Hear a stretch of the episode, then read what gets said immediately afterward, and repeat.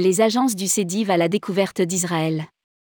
La destination renoue avec les niveaux d'activité pré-Covid. Du 19 au 24 mars dernier, une vingtaine de membres du réseau CEDIV ont été conviés à redécouvrir Israël. Rédigé par Jean Dalouse le jeudi 30 mars 2023.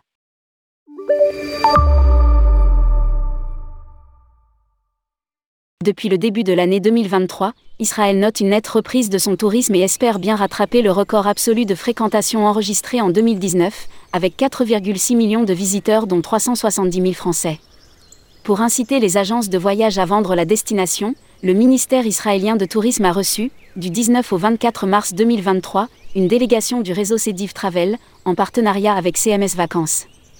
Au programme, snorkeling à la mer Rouge, pilier du roi Salomon, cratère Ramon, déjeuner dans le désert chez les Bédouins, mer morte, forteresse de Masada en Judée, le désert en Jeep à la tombée de la nuit, Jérusalem et son splendide son et lumière à la tour du roi David, Jaffa et ses balades nocturnes romantiques, Nightlife à Tel Aviv.